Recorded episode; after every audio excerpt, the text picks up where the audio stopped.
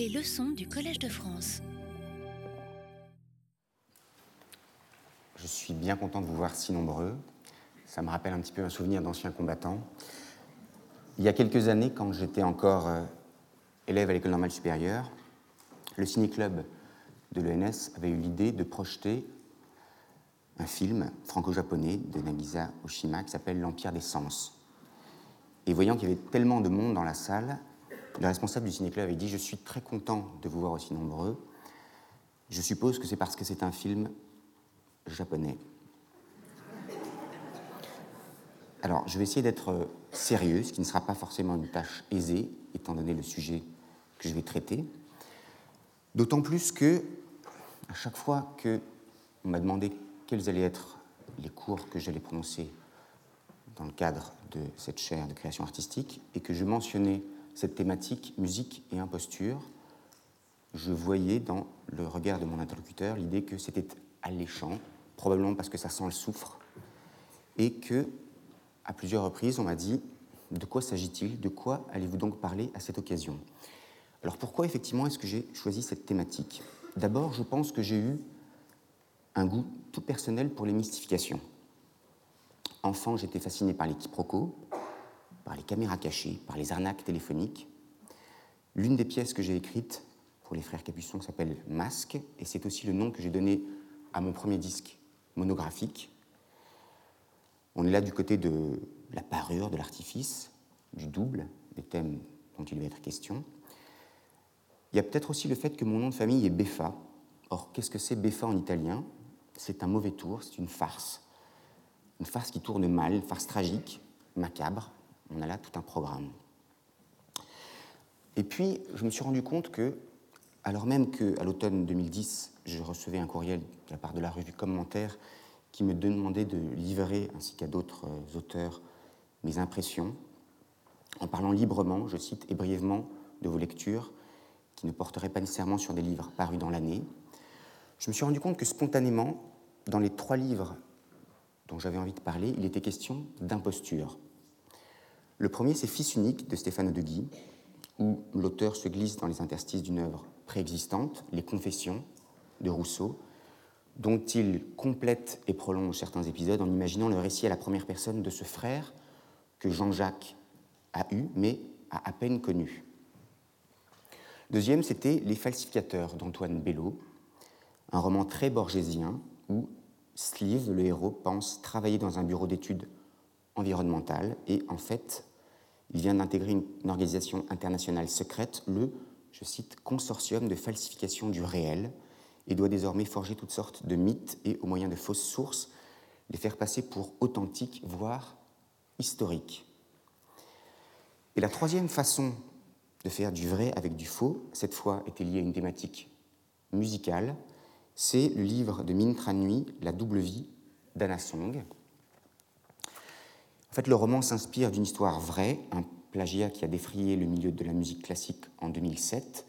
Une pianiste, Joyce Hatto, avait alors connu une célébrité posthume qui s'est révélée usurpée quand on a découvert que sa discographie était en réalité le produit d'interprétations toutes empruntées à d'autres pianistes. Alors, je vais tenter de définir ce que j'entends par imposture vous pouvez trouver dans les dictionnaires l'idée qu'une imposture consiste en l'action délibérée de se faire passer pour ce qu'on n'est pas quand on est un imposteur, ou de faire passer une chose pour ce qu'elle n'est pas. On parle alors parfois de supercherie, d'escroquerie. Étymologiquement, imposture vient du latin imponere, abuser quelqu'un, et c'est vrai que dans ces termes, supercherie, escroquerie, manipulation, on voit qu'en général les sens sont plutôt négatifs. Or, j'aimerais voir s'il n'y a pas, par chance, une positivité de l'imposture. Je voudrais voir si derrière l'idée borgésienne de masque, de double, derrière l'humour, l'artifice, derrière l'idée de canular, l'imposture n'a pas quelque chose de révélateur, voire de salutaire. Pour ça, il convient de se demander à chaque fois qui tend un piège et qui piège-t-on? Qui est victime de l'imposture. Alors la question du faux a évidemment été largement étudiée dans les arts plastiques, dans le domaine littéraire, plusieurs ouvrages très variés traitent explicitement de l'imposture. Je vais en mentionner quelques-uns. Par exemple, dans Les impostures de la poésie, Roger Caillois critique la perte de contraintes métriques et prosodiques en poésie. Dans un roman qui s'appelle tout simplement L'imposture, Bernanos dénonce l'imposture spirituelle qui se vit chez certains intellectuels catholiques. Belinda Cannon, elle, a écrit Le sentiment d'imposture, c'est un essai littéraire où elle conduit une analyse approfondie des raisons qui peuvent provoquer un sentiment d'imposture, je la cite, et les comportements qu'il engendre. Il me semble que l'imposture a fait l'objet d'assez peu de développement en musique, et il faudrait sans doute l'aborder de biais. Alors premièrement, pour marquer que l'écrivain à l'origine de l'un des plus grands opéras du répertoire, sans doute l'opéra français le plus célèbre, a commencé par se faire connaître par certaines mystifications. Je veux parler de Carmen et de Prosper Mérimée. Pas d'imposture dans le sujet de Carmen, en revanche, si vous vous intéressez à la carrière de Mérimée, vous voyez qu'en 1825, il publie Le théâtre de Clara Gazul, qui est un recueil de comédies, drames et scénettes dus à une prétendue comédienne espagnole. À 22 ans, Mérimée entre dans la carrière littéraire par une brillante supercherie. Il la renouvelle deux ans plus tard en publiant des poésies illyriennes, entre guillemets, de la Goulsa. En 1853, d'ailleurs, Pouchkine traduit certaines des poésies de la Gousla, ce fameux recueil illyrien.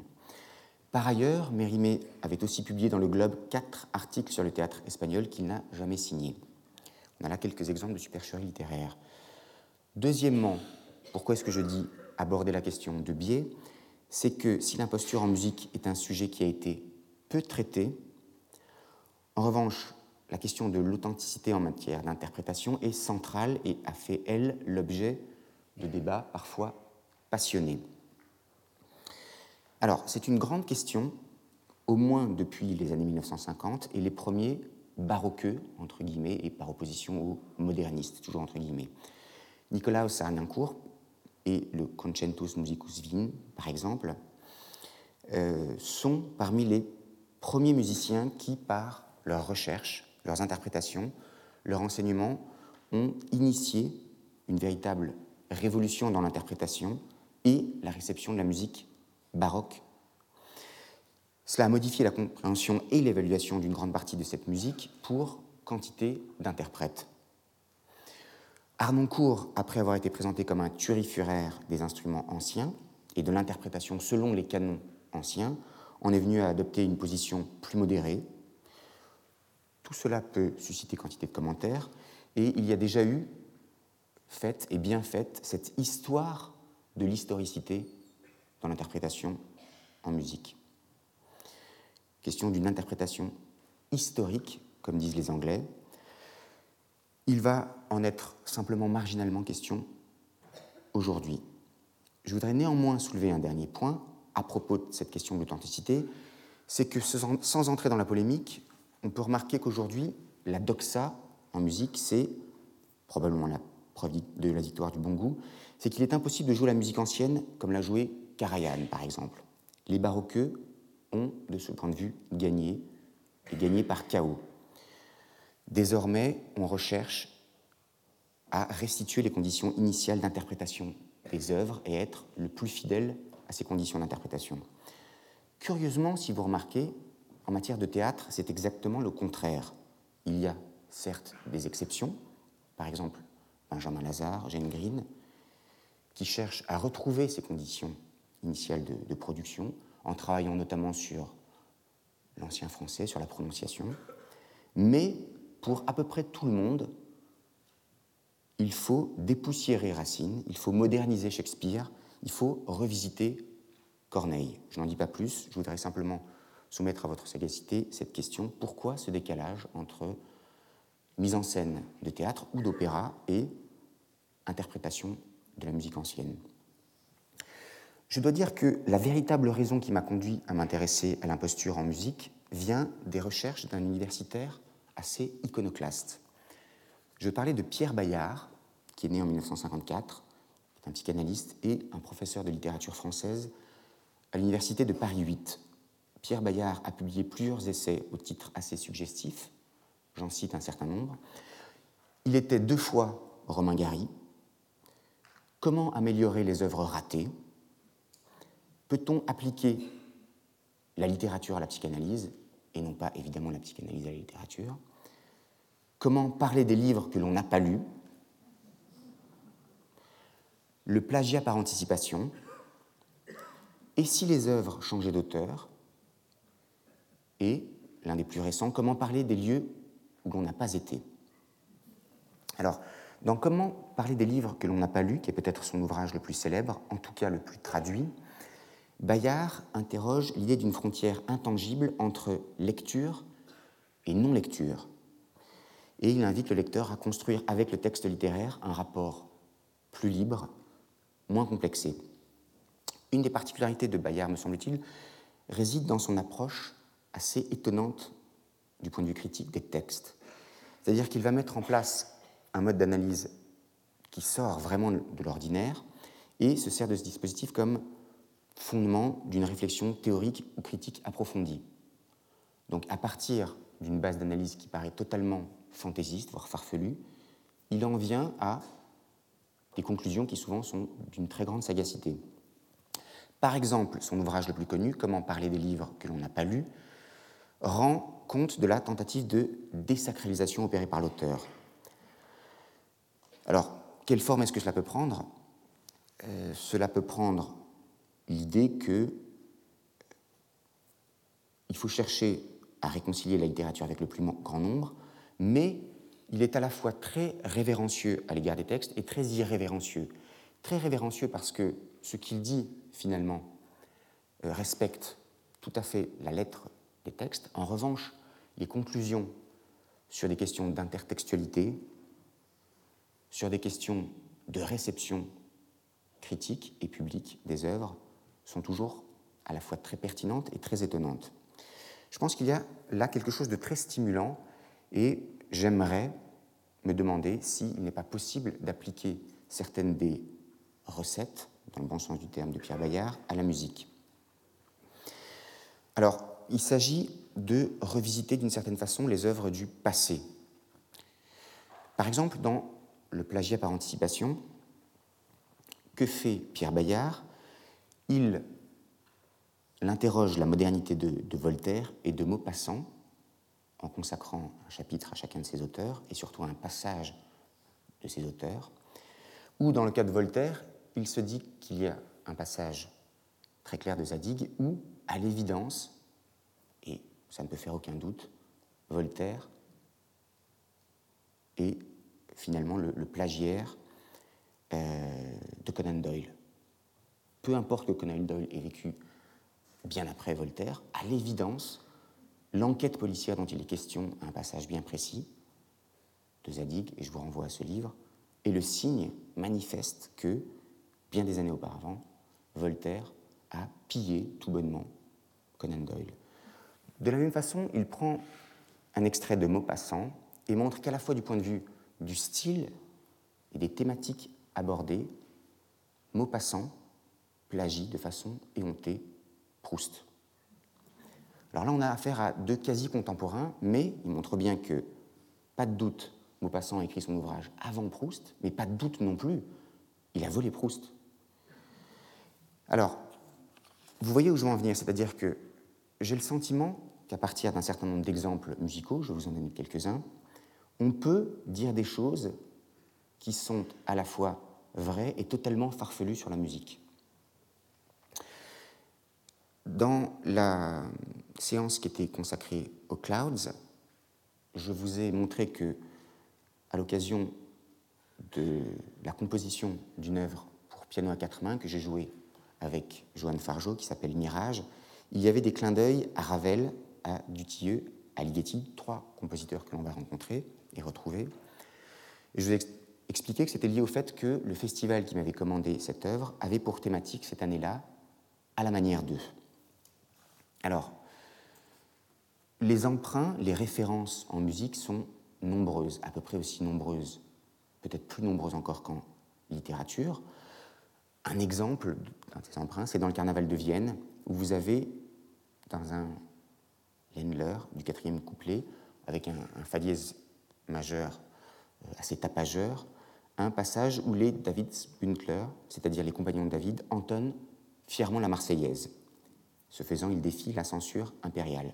Là, il s'agit d'un clin d'œil, peut-être d'un clin d'œil politique, mais on reste dans le domaine de l'allusion.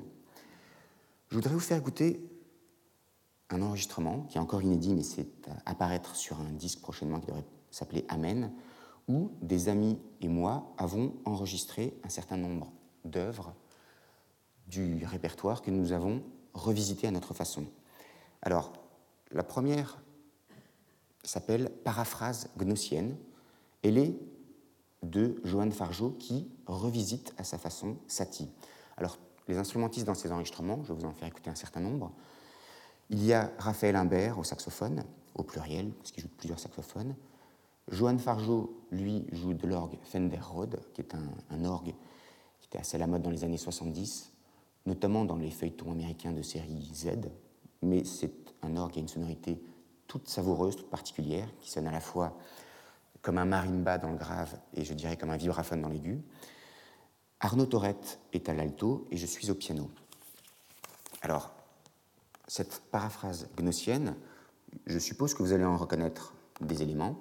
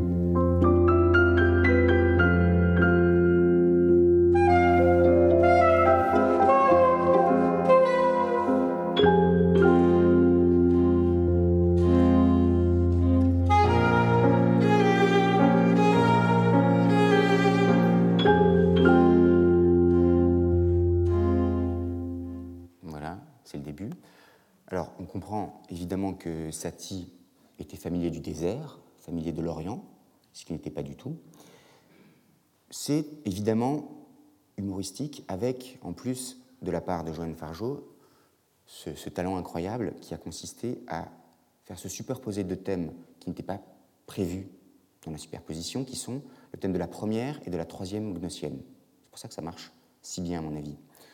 Je me suis moi-même prêté au jeu à partir, je dirais, de, des vieux cahiers, selon la jolie expression de Prokofiev. Lorsque j'avais 11 ans à peu près, j'ai euh, écrit une bossa nova dont j'ai retrouvé euh, les traces et j'ai voulu ensuite la retravailler, la renouveler.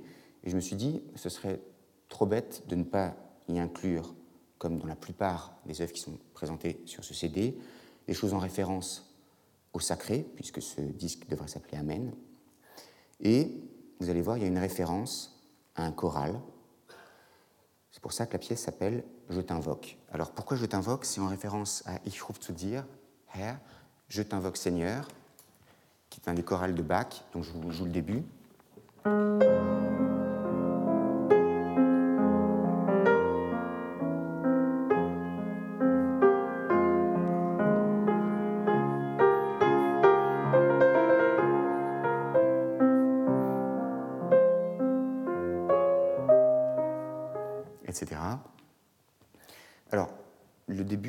Absolument pas à ça. Ce n'est que dans la partie centrale, vous allez voir, le choral est entonné et prend une parure assez singulière étant donné ce qu'on a entendu auparavant.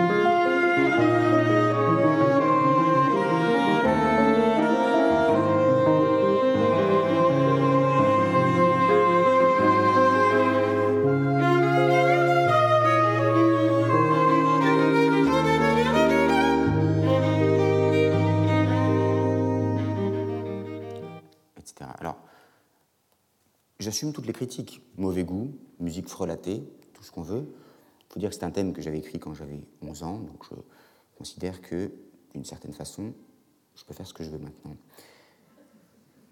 Il y a un autre exemple qui va vous montrer, euh, je pense, euh, pourquoi on dit de temps en temps que la musique baroque, et notamment celle de Bach, se prête assez à des clins d'œil jazzistiques. C'est un exemple que l'on doit à Johann Fargeau d'après Lamento de, Purcell. Alors, vous connaissez certainement ce, lamento, qui est en fait issu d'une basse contrainte, une passacaille, un, un ground, on pourrait dire, à partir de, de cette basse obstinée qu'on trouve identique à elle-même. Je la joue un peu trop vite volontairement.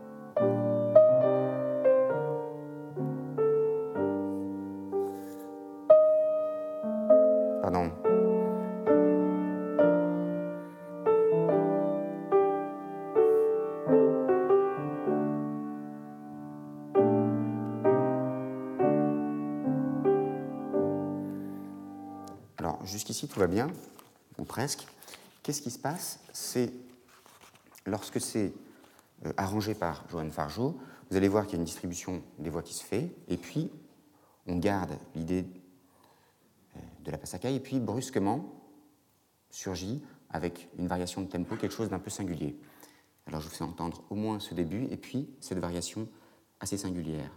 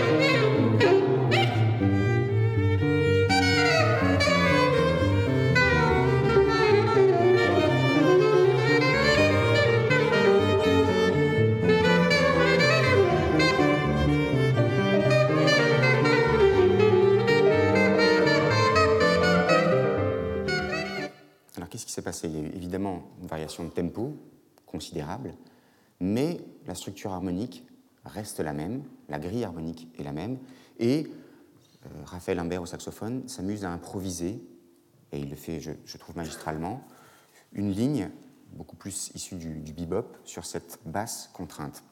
Alors, c'est vrai qu'il euh, y a un certain nombre de, de, rapports entre la musique baroque et le jazz qui font que on a pu se permettre ce genre façon de revisiter ce répertoire. D'abord, je voudrais qu'on se souvienne que Fauré lui-même, en préfaçant les œuvres complètes pour orgue de Bach, disait Le mal dont souffrent les chefs-d'œuvre, c'est le respect exclusif dont tous les entourent. Ici, ce qui se passe, c'est que nous avons voulu, euh, simplement à partir de ces œuvres-là, nous amuser d'une certaine façon. S'agit-il d'un canular, non, parce que personne n'est vraiment dupe. Il ne s'agit pas, à mon avis, d'une escroquerie non plus. Il s'agit simplement de porter un regard ironique sur cette musique du passé. D'une certaine façon, faire ce que les metteurs en scène d'opéra adorent faire, pour la plupart d'entre eux, quand ils mettent en scène une œuvre du passé, c'est-à-dire la revisiter, la dépoussiérer. Je ne sais pas si c'est légitime, et je pense que euh, les avis seront divergents sur cette question. Je vais donner un tout dernier exemple à cet égard. C'est à propos du lacrimosa dans le requiem de Mozart. Alors, que se passe-t-il? On a cette référence, pour le coup à peu près authentique,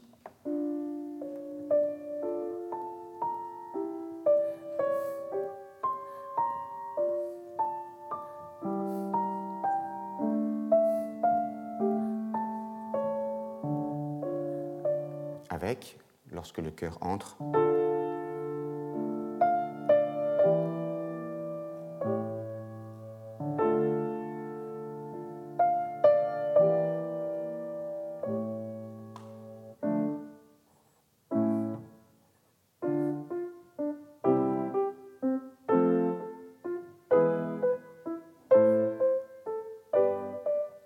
etc.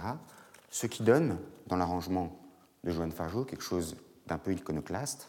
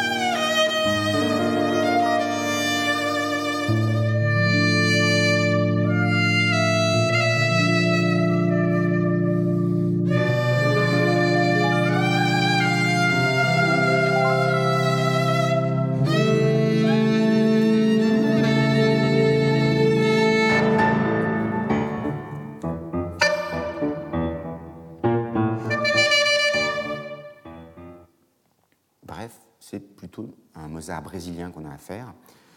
C'est-à-dire que par le seul truchement, sans modifier l'harmonie, ou si peu, par le seul truchement de modification rythmique, on a quelque chose qui sera beaucoup plus dansant, beaucoup plus chaloupé.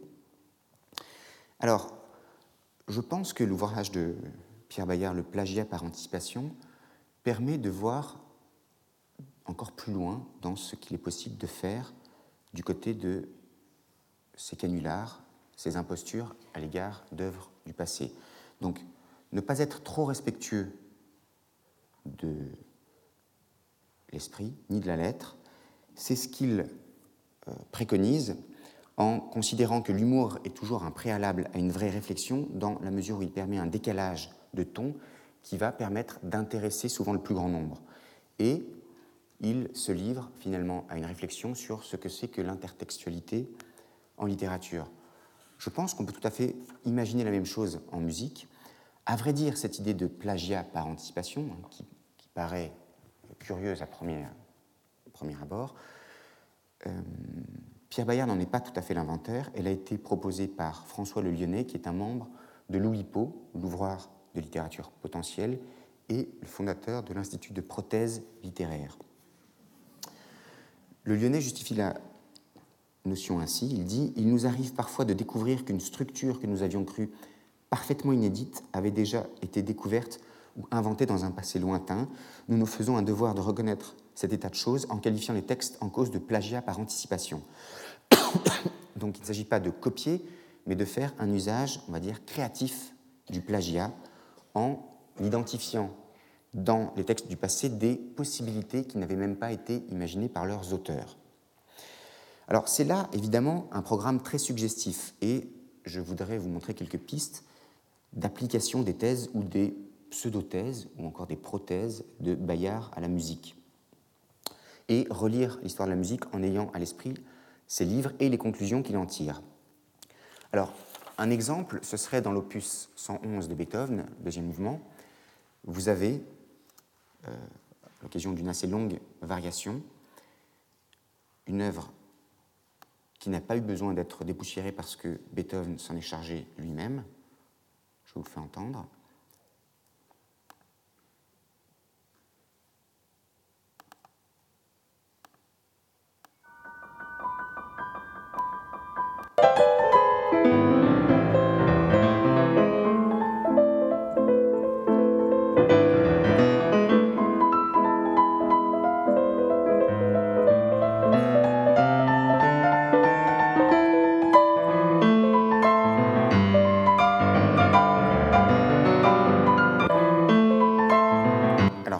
Passe-t-il ici?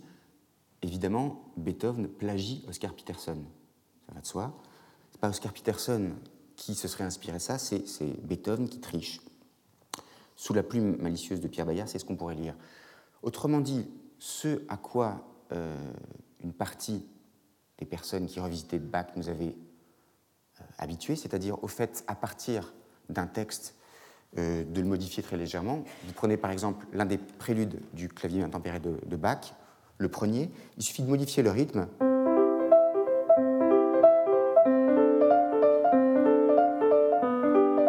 Et on trouve tout à fait autre chose. Même chose avec. Euh, pratiquement tout se prêterait au jeu. Là, ce que veut nous dire Bayard, ce que voudrait nous dire un, disciple de Bayard qui s'intéresserait à, à l'opus 111 de Beethoven, c'est que tout est inclus dans, cette musique, et notamment le fait d'avoir anticipé ce qui allait pouvoir être trouvé par la suite.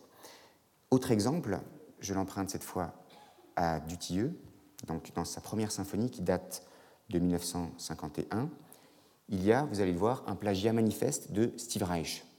Reich qui se fait pourtant connaître à la fin des années 1960, et plagiat ici manifeste de City Life, qu'il écrit dans les années 90, ou l'intervention du piano, dans ce qu'elle peut avoir d'assez étonnant au sein de, l'orchestre, euh, le rythme qu'il lui impose et les harmonies très diatoniques sont du pur Steve Reich.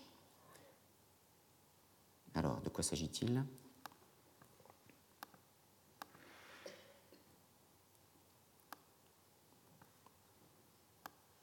Voici.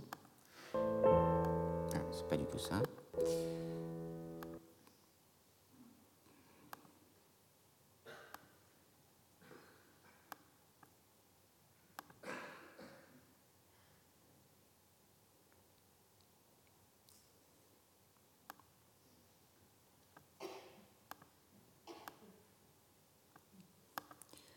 décidément, il, il veut en rester à Beethoven, il ne veut pas de Dutilleux. Le voilà.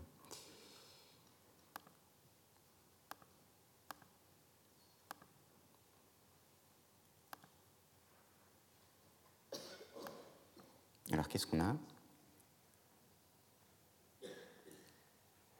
On a d'abord quelque chose qui est du pur.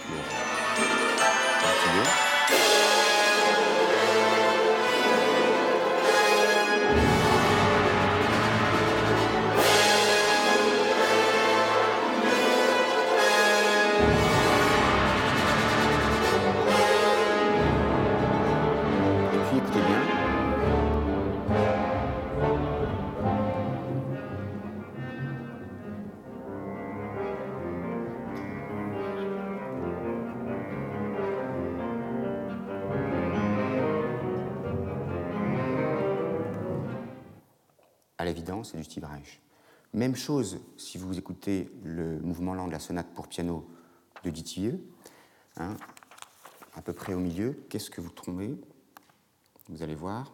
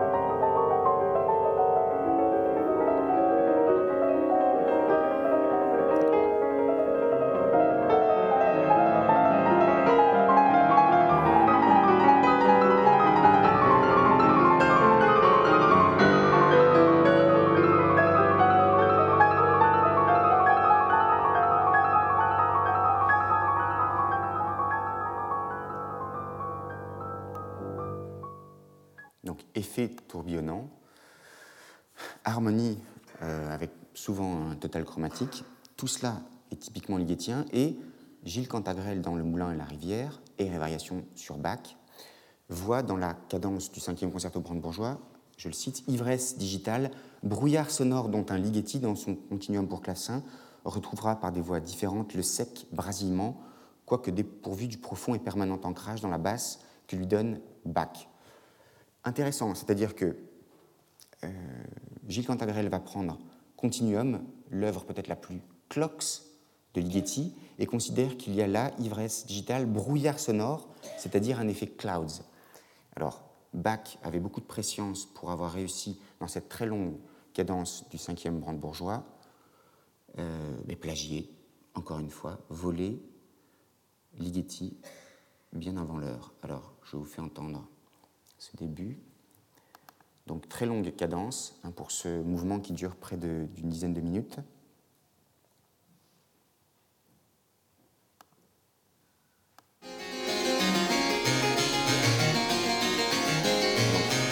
la cadence a d'abord quelque chose qui ne sort pas du bac habituel, et puis qu'est-ce qu'on va trouver par la suite? Quelque chose de plus étonnant.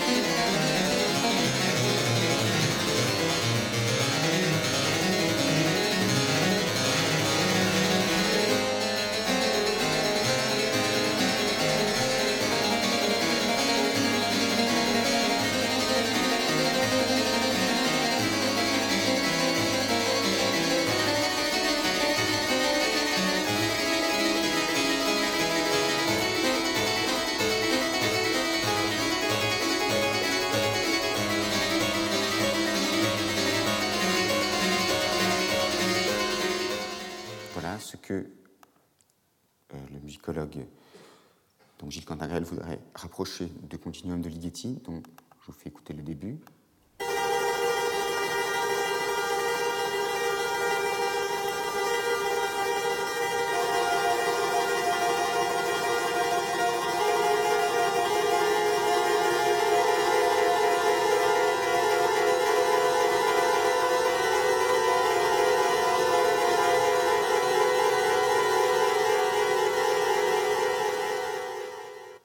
Dans cet anachronisme assumé, il me semble que Ligeti joue un rôle essentiel. Pourquoi Ligeti? Pourquoi est-ce que Ligeti concentrerait comme ça euh, toutes les impostures? Il y a peut-être d'abord, de ma part, une déformation professionnelle à vouloir voir du Ligeti un peu partout, dans la mesure où c'est un compositeur que j'ai longuement étudié. Je pense que c'est aussi lié au fait, tout simplement, que Ligeti a une identité stylistique forte qui fait que l'on a envie, volontiers, de voir du Ligeti bien avant Ligeti. De voir dans pratiquement tous les éléments euh, précurseurs des Ligeti le signe manifeste que Ligeti devait advenir. Et je ne crois pas que ce soit faire injure à la mémoire de Ligeti que d'affirmer qu'il est lié de façon très directe à la question de l'imposture sous plusieurs facettes, avec d'abord l'idée de canular. Pourquoi? Parce que Ligeti a évoqué à plusieurs reprises au cours d'entretien sa participation au début des années 1960 à des mouvements de happening artistique. Et il a participé notamment pendant un certain temps au groupe Fluxus. À l'époque, il venait d'arriver en Occident, il avait fui la Hongrie envahie par l'armée soviétique après la révolte populaire de 1956, et l'esprit frondeur qui animait les manifestations des artistes de Düsseldorf le libérait de la pesanteur dont il avait souffert durant les années de plomb des dictatures successives sous lesquelles il avait vécu, c'est-à-dire les totalitarismes nazis et communistes. Curieux de tout, Ligeti s'installe à Cologne en 1957, intègre le studio de musique électronique de la WDR et se retrouve parmi les compositeurs qui gravitent autour du cercle de Darmstadt. Alors, le goût de Ligeti pour l'humour, la provocation, qui sont une constante de sa personnalité et de son style, l'ont poussé à se rapprocher de la peinture informelle et du néo-dadaïsme des gens de Düsseldorf. Il dira plus tard de sa grande symphonie militaire opus 69, j'insiste bien sur le 69, écrite en 1951 à l'intention de l'orchestre des postiers de Budapest, qu'elle n'était qu'une plaisanterie. That was a joke. The opus number refers, of course, to the sexual position. Et à l'époque, il trouve à ces happenings quelque chose de libérant et de rafraîchissant, une représentation où l'artiste lui-même se confond avec son œuvre, une mise à distance, mais par une mise en scène, et ceci dans une atmosphère de gags comme il les a toujours aimés. Mais si on peut retrouver dans son œuvre des traces de cet esprit où se mêlent défi, liberté de ton, ambiguïté d'interprétation, il semble qu'il n'ait jamais été très actif au sein de Fluxus. Il dit lui-même Je me situe en quelque sorte à la périphérie, et il ne s'est pas engagé à fond dans la vogue du happening. Une fois épuisé son engouement pour le côté inédit et expérimental de ces manifestations, il s'est vite lassé de leur aspect répétitif confinant à l'artificiel et au systématique. Ligeti évoque d'ailleurs avec humour les circonstances de son adhésion à Fluxus. J'ai même fait partie du groupe Fluxus, membre inscrit, nommé par George Macunias. Il précise ailleurs J'étais, sans l'avoir voulu, membre du mouvement Fluxus. Dès 1960, le membre de Fluxus, George Macunias, m'en avait informé par cet argument fort simple Ligeti, I want you. J'étais donc membre de Fluxus. À la fin de sa vie, il en parle simplement comme une expérience brève et sans lendemain. Je pense que ces manifestations se situent à la limite de ce qui est encore de l'art, dit-il. Autre raison de son rapide détachement, l'attitude de leader se prenant au sérieux, pontifiant, ne voyant là qu'une occasion de percer dans le marché de l'art. Autrement dit, pour des gens qui avaient fait euh, de l'objet central de leur art l'esprit de non-sérieux, passer du non-sérieux à l'esprit le plus sérieux possible n'était certainement pas la meilleure des choses. Et il dit, l'un de mes ennemis favoris était Joseph Boyce, je n'appréciais pas du tout son attitude, sa continuelle représentation de soi, tout son bavardage politique et enfin son incroyable affairisme. Alors, ce goût pour l'imposture chez Ligeti, quelles œuvres a-t-il engendré? J'ai déjà parlé, quand il était question de Clocks et de Clouds, du poème symphonique pour 100 métronomes. Il y avait aussi L'avenir de la musique, 1961, qui avait tout du happening, c'est un véritable canular que Ligeti a monté, invité à faire une conférence à Alpbach devant un savant public d'universitaires et de spécialistes de l'art. Ligeti est resté dix minutes sur l'estrade, sur sans piper mot, se contentant d'écrire de temps à autre au tableau noir des indications de nuances auxquelles devaient correspondre les mouvements divers et les bruits de protestation de l'assistance, seule musique qui fut jamais jouée à cette occasion. Il y a eu également les trois bagatelles pour un pianiste, qui sont des pièces quasi silencieuses dont il est difficile de savoir si elles constituent vraiment un essai expérimental sur le silence et l'immobilité en musique, ou bien plutôt un clin d'œil ironique aux pièces de Cage. Il a également écrit Fragments pour orchestre de chambre. C'est un morceau où Ligeti, chose assez rare pour un compositeur, se moque de lui-même en se parodiant. Je le cite La critique est dirigée contre moi-même et je suis le musicien ambulant duquel on se moque. Fragment rend apparition totalement risible. Alors, sans doute, ce goût pour les impostures et les canulars vient chez Ligeti aussi de ses goûts littéraires. Parce que ses sources extramusicales, il les a dévoilées à plusieurs reprises et avec une grande constance.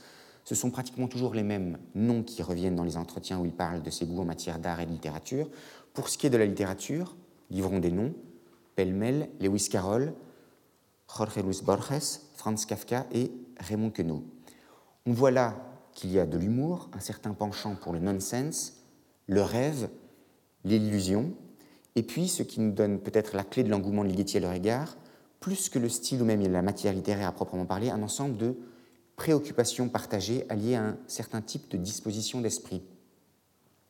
Alors quel point commun? Tous ces auteurs, sauf Borges, et on comprend pourquoi, s'adonnent au dessin, comme Ligeti lui-même. Ils ont même parfois songé à s'y consacrer, Kafka parsème de croquis ses manuscrits. Lewis Carroll ne se contente pas de photographier ses petites amies, il les dessine et est l'auteur des illustrations de la première version d'Alice, moins célèbre il est vrai que celle de John Tenniel. Quant à Raymond Queneau, il a exposé à plusieurs reprises gouache et aquarelle. Il y a également un intérêt qu'il partage pour la science, à des degrés différents bien sûr. Lewis Carroll a professé la logique à Oxford durant une cinquantaine d'années. Il écrit plusieurs ouvrages de mathématiques, Vian, centralien, a travaillé comme ingénieur à l'AFNOR. Queneau, membre dès 1963 de l'American Mathematical Society, participait à des séminaires de mathématiques pures et a collaboré avec de grands mathématiciens français.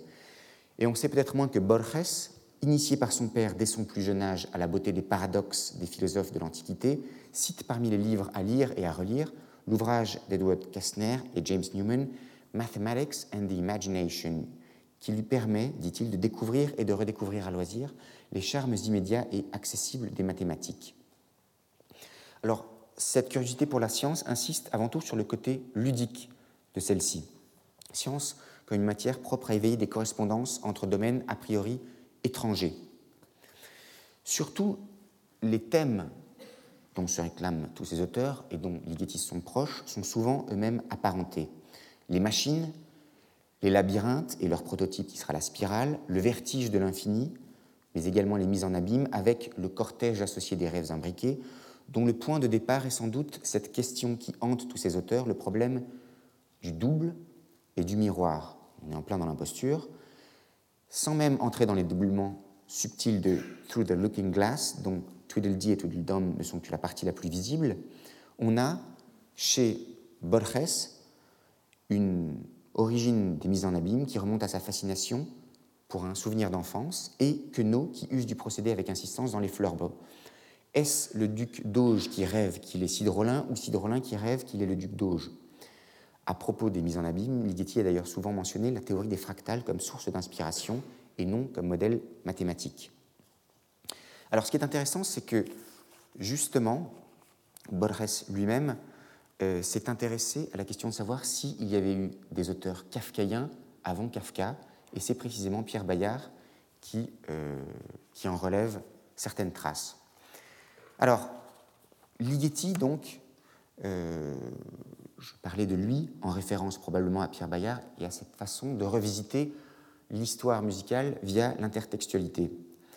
Il y aurait une autre façon de faire référence à un compositeur, j'en ai déjà un peu parlé, c'est de parler d'imposture, mais dans un sens un peu différent, qui est probablement le sens qui est développé par euh, Sokal et Bricmont dans leur assez célèbre imposture intellectuelle. Alors, je vous rappelle ce qu'a été l'affaire Sokal. Ces deux choses, on peut dire, c'est d'abord la publication d'un canular par le physicien Sokal dans la revue Social Text et toutes les controverses qui en ont résulté. Et puis c'est une deuxième chose, une fois que la supercherie a été révélé, c'est euh, un, livre où il est question euh, du mésusage des sciences dures par certains philosophes et sociologues, notamment français. Alors, L'article qui tient lieu de canular était intitulé Transgresser les frontières vers une herméneutique transformative de la gravitation quantique. Il a été publié en 1996 dans le numéro Science War de Social Text sans avoir euh, au préalable été examiné par les pairs ni avoir été soumis à une quelconque critique externe.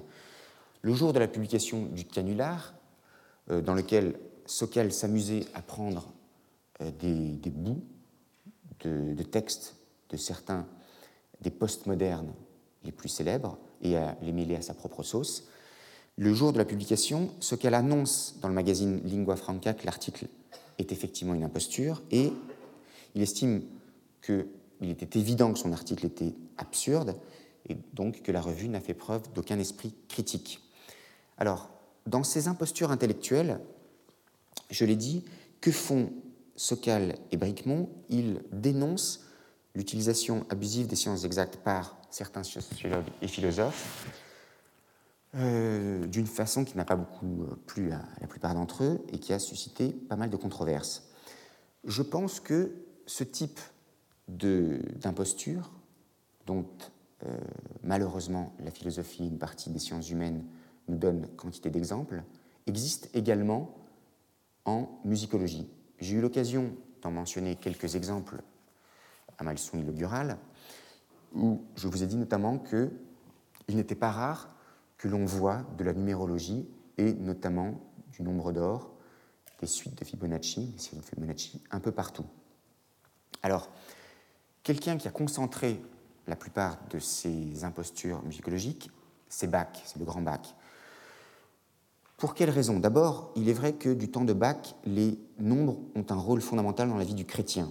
C'est lié certainement à la superstition, à la symbolique religieuse, unité divine, trinité, douze apôtres, mais c'est lié aussi probablement au fait que euh, les premiers, certains auteurs se sont dit qu'il y avait nécessairement de la numérologie chez Bach et se sont amusés à partir de l'analogie entre les lettres de l'alphabet et les chiffres à trouver toutes sortes d'élucubrations liées aux chiffres dans la musique de Bach. Alors, pourquoi s'agit-il, à mon avis, d'élucubration hein, Je vous rappelle le principe euh, dont Michel Gribinski donnait quelques éléments. Pour le BACH de Bach, B vaut 2, A vaut 1, C vaut 3, H 8. Et si on fait la somme des lettres, on va trouver 14. Bach a ainsi composé 14 fugues pour son art de la fugue et fait apparaître son nom en musique, cette fois, dans la 14e fugue. Il s'agit peut-être de pure coïncidence. Il s'agit peut-être tout simplement du fait que Bach, comme beaucoup d'artistes, aime laisser comme ça quelques clins d'œil. La plupart des compositeurs, des écrivains, sont tentés, dans bien des circonstances, de faire des associations entre le thème de leur composition et certains aspects plus extérieurs à la composition. C'est pour ça qu'on peut avoir trois trompettes pour évoquer la Trinité, douze instruments pour les apôtres, etc. Mais il faut remarquer plusieurs choses. D'abord, il n'est pas tout à fait certain que Bach avait tout le loisir pour se livrer à ce genre de gaminerie. Euh, ça prenait du temps, et puis surtout, on peut considérer qu'on peut faire dire à peu près n'importe quoi avec ces chiffres. C'est ce que remarque notamment Glenn Gould quand il rend compte d'un livre d'un musicologue spécialiste de Bach euh, qui s'appelle Erwin Brodsky, et qui, dans l'interprétation des œuvres pour clavier de Bach, consacre une partie de son ouvrage à discuter avec sérieux, je cite Gould, des rapports supposés intrinsèques qui existeraient entre le sujet des 14 notes de la fugue en ut majeure du premier livre du clavier bien tempéré et le fait que la disposition alphabétique des lettres du nom de Bach aboutisse à un total de 14 et que, de plus, si l'on en rajoute les initiales JS, on obtienne le nombre inversé de 41. Pourquoi est-ce que Glenn Gould euh, pense qu'il s'agit d'une supercherie? Parce qu'il se livre lui-même à ce type d'élucubration et montre qu'avec son nom, il est possible de retrouver toutes sortes de coïncidences possibles. Si je prends quant à moi Carole Beffa, d'abord j'ai la chance avec Beffa d'avoir un nom dont toutes les lettres sont avant le H, donc il trouve une transposition assez facile en, musique. Si je prends B, E, 2 F, A et que je somme, je trouve 14. Comme Bach, je, pense que euh, y avait une nécessité à cela, c'était inscrit dans l'histoire. Si je prends maintenant Carole Beffa, je trouve 72. Or, si je fais 7 fois 2, je trouve précisément 14. Alors je suis à peu près certain qu'avec le nom de n'importe qui dans cette salle, je peux trouver pareille coïncidence aussi troublante. Voilà euh, certaines des choses auxquelles, à mon avis, Brigmont et Sokal nous invitent. Euh, il y aurait quantité de, points à considérer à propos de ces impostures intellectuelles, voir comment euh, certains compositeurs ont prétendu, par exemple, faire référence aux sciences, aux mathématiques notamment, alors même qu'ils n'avaient aucune idée de ce que peuvent être les mathématiques. Je me souviens à l'occasion d'une interview de Pierre Boulez en, 2000 que j'interrogeais Boulez sur Xenakis et Boulez mettait en doute euh, son artisanat, son métier. Il me disait c'est bien facile. Aux architectes, il dit qu'il est compositeur. Au compositeur, il dit qu'il est mathématicien. Au mathématicien, il dit qu'il est architecte. Alors, on pourrait se livrer comme ça à un jeu de massacre et prendre un certain nombre d'auteurs qui, euh, de temps en temps, ou plus fréquemment, font référence de façon indue aux mathématiques, avec l'idée, à mon avis assez évidente, de vouloir intimider leur auditoire. C'est une des choses euh, auxquelles ce livre, je pense, euh, Bricmont et Socal, quand il s'agit de philosophie postmoderne, c'est une chose qu'on pourrait généraliser, encore une fois, à la musicologie, mais probablement aussi à une bonne partie de l'histoire de l'art et à euh, une partie de, l'histoire littéraire. Qu'est-ce que je peux dire en, conclusion? Au sujet de cette question vraiment vaste, je crois, de, l'imposture en musique D'abord, c'est que euh, Bach, comme Ligeti, concentre lui aussi un certain nombre d'impostures. Il est une imposture liée euh, à son nom, qui est assez célèbre, c'est le flou artistique dont Bûcher-Chastel, l'éditeur de la petite chronique d'Anna Magdalena Bach, hein, où, je vous le rappelle, l'auteur fait parler Anna Magdalena à la première personne, entoure encore aujourd'hui l'origine de ce texte, dans une note de l'éditeur qui est un peu jésuite. Cet ouvrage, paru anonymement en Angleterre et en Allemagne, traduit dans presque toutes les langues, a obtenu partout un succès considérable. Il faut l'attribuer non seulement à l'intérêt souvent passionné que suscite de nos jours la musique et la personne de Jean-Sébastien Bach, mais surtout au fait que ce petit livre, à la fois si émouvant et si exact, s'inspire du plus bel amour qui ait jamais été vécu. Nulle part on ne trouve dans ce livre d'allusion à l'auteur réel du texte. Encore, si on peut considérer que cette note est une allusion. Ce qui se passe, c'est que, euh, ce qui a été fait avec Bach pourrait être généralisé à d'autres, et je voudrais surtout euh, suggérer une chose, c'est à partir de, cette idée d'imposture qui m'est chère, j'espère qu'elle ne m'est pas chère parce que je dois même être considéré comme un imposteur, à l'occasion de la discussion que j'avais eue avec Cédric Villani il y a deux semaines, euh, j'avais mentionné plusieurs choses. Le fait qu'aujourd'hui, il existe dans les classes d'écriture, les conservatoires en France, un apprentissage du pastiche qui est poussé à une telle sophistication que euh, bien des élèves sont capables d'écrire un trio avec piano dans le style de Brahms, une fugue dans le style de Bach, un scherzo de Mendelssohn, et où, dans des concerts où on pourrait faire entendre des étudiants et des œuvres du passé et se poser la question de savoir s'il s'agit de vrai ou de faux, très souvent, il serait impossible de distinguer l'original de la copie. Pourquoi est-ce que je pense qu'il y a une certaine profondeur là-dedans? C'est que il me semble que euh, aujourd'hui, où en art et tout particulièrement en musique, la question de l'artisanat est perdue, pas irrémédiablement, mais perdu à bien des égards, remettre au goût du jour le pastiche et la parodie, inciter à écrire à la manière d'eux et je pense la meilleure des écoles possibles. C'est un peu cette idée qu'avait Ravel quand il disait surtout ne vous préoccupez pas d'être original, ce sera certainement euh, la meilleure façon de ne pas l'être, mais copiez Massenet, copiez vos prédécesseurs et c'est comme ça que vous arriverez peut-être à être original le plus sûrement. Ravel se posait comme un défenseur acharné de l'artisanat, du métier en art, et il considérait que grâce à un métier impeccable, et grâce à cette condition seulement, on pouvait être vraiment soi-même. C'était là se donner les moyens de l'originalité selon une perspective qui était tout à fait à l'opposé de la perspective romantique, c'est-à-dire finalement un éloge de l'artifice. Voilà pourquoi je vous parlais en début de séance, de la nécessité d'essayer de voir une certaine positivité dans l'imposture et dans le canular, essayer de voir ce qu'il pouvait y avoir de bien du côté du masque, de l'artifice. Alors, je voudrais simplement lancer quelques pistes.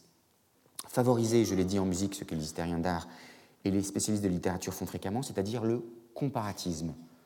Pour le bénéfice des œuvres, pour le bénéfice de ceux qui se prêtent à l'exercice, je ne sais pas, mais je pense que euh, Pierre Bayard, par exemple, nous invite à relire l'histoire de la musique et on peut tout à fait ne pas craindre d'être euh, dans cette forme d'anachronisme intentionnel qu'il revendique comme une façon assez sûre de faire œuvre de, pionnier, pardon, en matière d'études littéraires. Et puis, deuxième chose, euh, ce serait une invitation à se méfier cette fois de certaines impostures musicologiques, parce que chaque fois que l'on veut faire passer l'obscur pour du profond, chaque fois que l'on se dit que parce que l'objet caché est inaudible, alors son découvreur paraît intelligent, à vrai dire, la question de savoir si oui ou non Bach était conscient de ces élucubrations mathématiques dans son œuvre, cette question ne sera jamais résolue, puisque précisément elle est cachée. Comment pourrait être sûr, comment pourrait-on être sûr, sauf par un acte de foi, de ce que Bach a bien voulu mettre ou ne pas mettre dans sa musique? Alors tout cela pose tout de même un problème.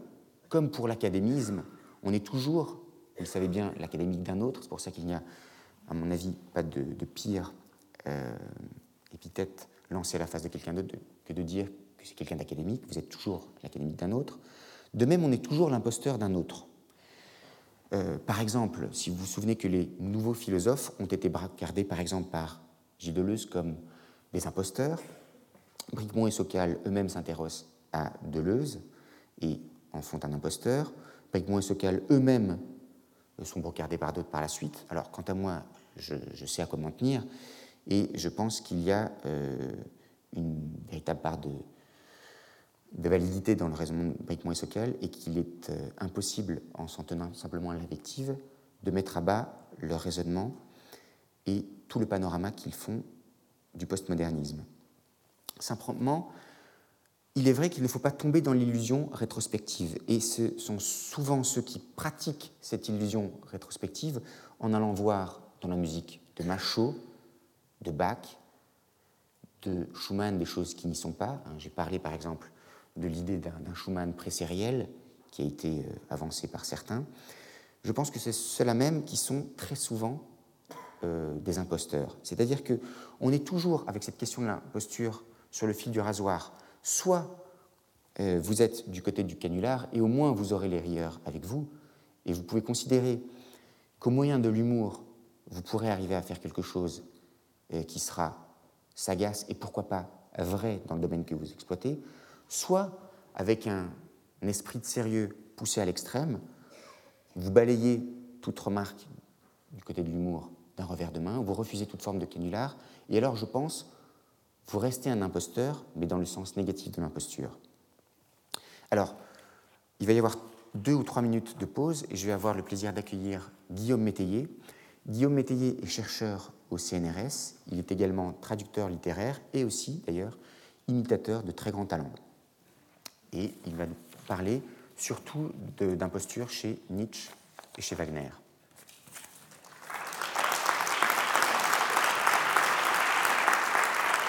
Retrouvez tous les contenus du Collège de France sur www.colège-2-france.fr.